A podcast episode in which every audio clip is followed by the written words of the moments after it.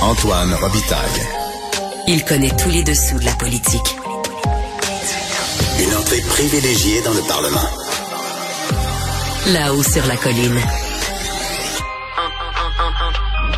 Antoine Robitaille. Bon mercredi à tous. Aujourd'hui à l'émission, l'imam Hassan Guillet nous explique pourquoi, selon lui, l'affaire des lieux de prière dans les écoles publiques, ben, c'est une tempête dans un verre d'eau. Il traite de théoriciens du complot, ceux qui soutiennent que toutes ces demandes d'ouverture de lieux de prière procèdent d'une action concertée. Et lorsque la directive promise par le ministre de l'Éducation, Bernard Drinville, sera publiée, M. Guillet n'exclut pas avec son association de tenter de la faire invalider devant les tribunaux. Mais d'abord, mais d'abord, c'est l'heure de parler d'un tout autre sujet, le bien-être animal. Là-haut sur la colline. Embarquez avec Antoine Robitaille dans les coulisses de la démocratie. Ben oui, hier, le ministre de l'Agriculture annonçait qu'il va consacrer un montant de 8 millions de dollars pour embaucher au moins 20 inspecteurs euh, supplémentaires au bien-être animal. Il est au bout du fil. Bonjour, euh, André Lamontagne. Bonjour, M. Robitaille. Comment allez-vous? Ben, ça va bien. Vous êtes accompagné de l'adjointe gouvernementale au bien-être animal, Audrey Bogemans. Bonjour. Bonjour, M. Robitaille aussi député d'Iberville. Je commence par, euh, Monsieur le ministre, pourquoi il faut absolument augmenter maintenant et concrètement la capacité d'intervention en matière de bien-être animal? Ben, il y a deux choses qu'on a faites hier. Première chose, oui, on a annoncé davantage de ressources. Et ça s'inspire, on a vu une augmentation importante, si on veut, euh, des dernières années, du, du nombre d'animaux de, compagnie, nombre de foyers au Québec qui ont des animaux de compagnie. Puis parallèlement à ça, depuis un certain nombre d'années, on, on, on, voit un, un changement dans le niveau de complexité euh, au niveau des interventions quand les gens interviennent en bien-être animal. Ça, c'est une première des choses. L'autre chose, on a tout un écosystème au Québec avec des partenaires qui, à la grandeur du Québec, voient à, chaque jour à, la mise en œuvre, à l'application euh, de la loi sur le bien-être animal, puis l'encadrement des, des, des, gardiens d'animaux. Alors, on, a annoncé hier aussi que ma collègue Audrey là, allait lancer une grande consultation nationale euh, pour faire en sorte, ultimement, qu'on ait une, priorisation et une meilleure mobilisation des acteurs. mais je, je sais, euh, Audrey, vous en parler davantage. Ben oui, parlez-nous de cette consultation. Vous allez travailler cet été? Dans cette consultation-là. Il y a sept, sept, je pense, organisations que vous allez rencontrer. Oui, définitivement. En fait, je suis venue euh, en politique pour faire avancer les choses. Donc, euh, ça me fait plaisir là, euh, de travailler là, justement de mai à septembre sur ce sujet-là. En fait, en effet, c'est sept rencontres qu'on fera, dont 30 groupes là, qui seront rencontrés durant cette période-là. Donc, on parle vraiment des acteurs dans la stratégie de bien-être, sécurité des animaux québécoises, mais aussi les refuges, les éleveurs de chiens, de chats, entre autres les chiens de traîneau, le secteur municipal. J'en oublie certainement, mais l'objectif est vraiment de rencontrer les gens qui sont en première ligne, les premiers mmh. intervenants en termes de bien-être animal. Selon vous, Audrey Bogemans, est-ce qu'il faudrait faire comme la France et interdire carrément la vente euh, en animalerie de chats et de chiens qui proviennent pas de, de, de refuges? Écoutez, à la base, euh, je pense que les gens sont vraiment de, de bonne foi et on fait affaire avec des gens qui sont passionnés des animaux. Et puis, euh, une chose qui est sûre, c'est que les Québécois, euh, si on dit que 50% des foyers détiennent des animaux de compagnie, mais on peut présumer qu'ils font partie de leur famille et qu'ils veulent le meilleur pour eux. Puis nous, ce qu'on essaie de faire vraiment, c'est de rencontrer, de consolider le, milieu, les acteurs de première ligne pour être capable de refléter mm. l'esprit dans lequel a été écrit la loi carrément. Oui, mais est-ce que, tu sais, quand on parle, pense au bien-être animal au Québec, on pense aussi euh, à la cruauté envers les animaux dans les usines à chiots. Il y a eu tellement de mhm. reportages là-dessus. Qu'est-ce qu'on peut faire pour les empêcher? Puis cette mesure-là française, est-ce que ça, justement, ça empêcherait pas ces, ces, espèces d'usines épouvantables? Oui, M. Lamontagne. Oui, excuse-moi, Audrey Antoine, c'est qu'il y, a eu au Québec, là, depuis des années, euh, beaucoup, plusieurs interventions qui ont été faites à ce niveau-là, à partir du moment aussi de l'adoption euh, de la loi qu'on a mis en place, puis toutes toutes les cellules d'inspection puis de coordination sur, le territoire. Il y a énormément de choses qui se font.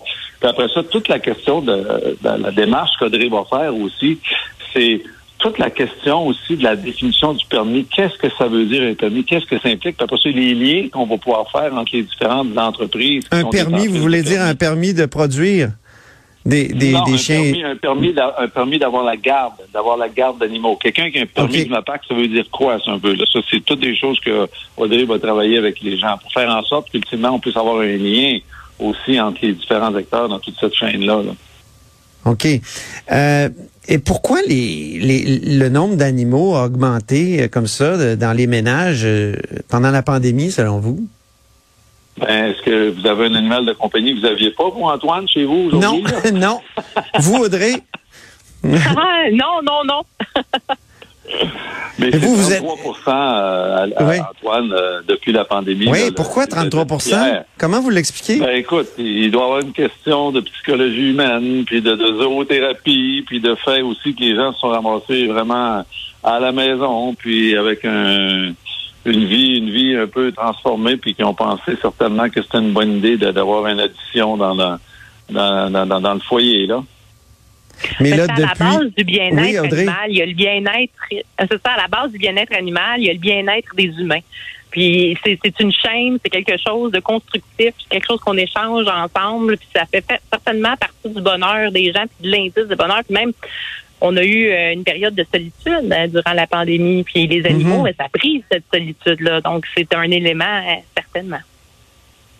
Avant 2015, les animaux au Québec euh, étaient considérés comme des biens meubles. Euh, depuis, euh, ils sont des êtres doués de sensibilité et- ont des impératifs biologiques. Ça, c'est dans le Code civil. Est-ce que ça a changé quelque chose, André Lamontagne? Ben, ça change certainement au niveau de l'intervention, puis de, de ce qu'on cherche à déployer sur le terrain pour prendre soin des animaux, parce que avec la question des impératifs, puis avec les, les, les la question que c'est des animaux qui ont des, des sentiments, si on veut, mais de par le loi, la loi, puis de par la réglementation aussi, ben on vient tenir compte de ça dans, dans, dans l'application de comment on encadre euh, les, le, le- le gardiennage d'animaux là. Que oui. Ça l'implique à partir du moment où on, on impute ces, ces, ces, ces, traits de caractère-là aux animaux, ben, il y a toute la question après ça de socialisation qui, qui rentre en ligne de compte. Il y a, il y a plusieurs, euh, plusieurs euh, aspects qui découlent du fait que c'est des, c'est des, c'est des êtres qui ont des impératifs biologiques. Ça, ça implique. Est-ce que ça a amélioré le, le bien-être animal? Est-ce que ça a amélioré le bien-être animal?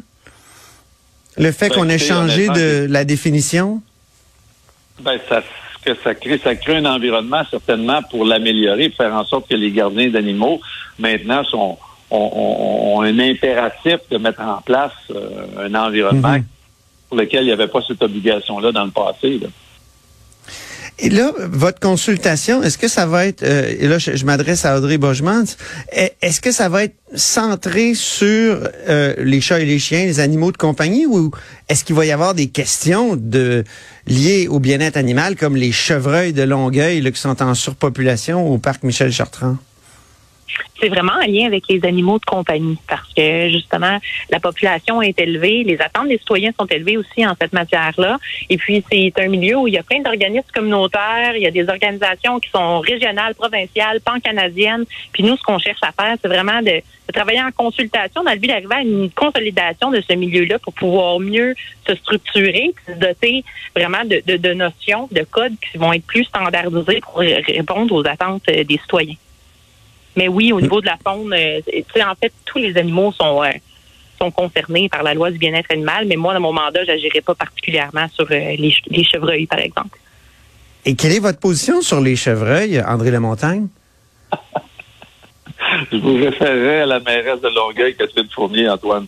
Oui, elle, elle semble Mais non, mais c'est un, c'est, drôle. Ben, vous riez, mais il me semble que c'est un, c'est un cas là où justement les défenseurs du bien-être animal vont très loin. Ils vont jusqu'à défendre une surpopulation euh, d'animaux dans un parc qui, qui et, et c'est très problématique. Euh, Et donc, il y a, il y a, y a pas un lien avec ce que vous avez annoncé hier ou un lien avec la loi?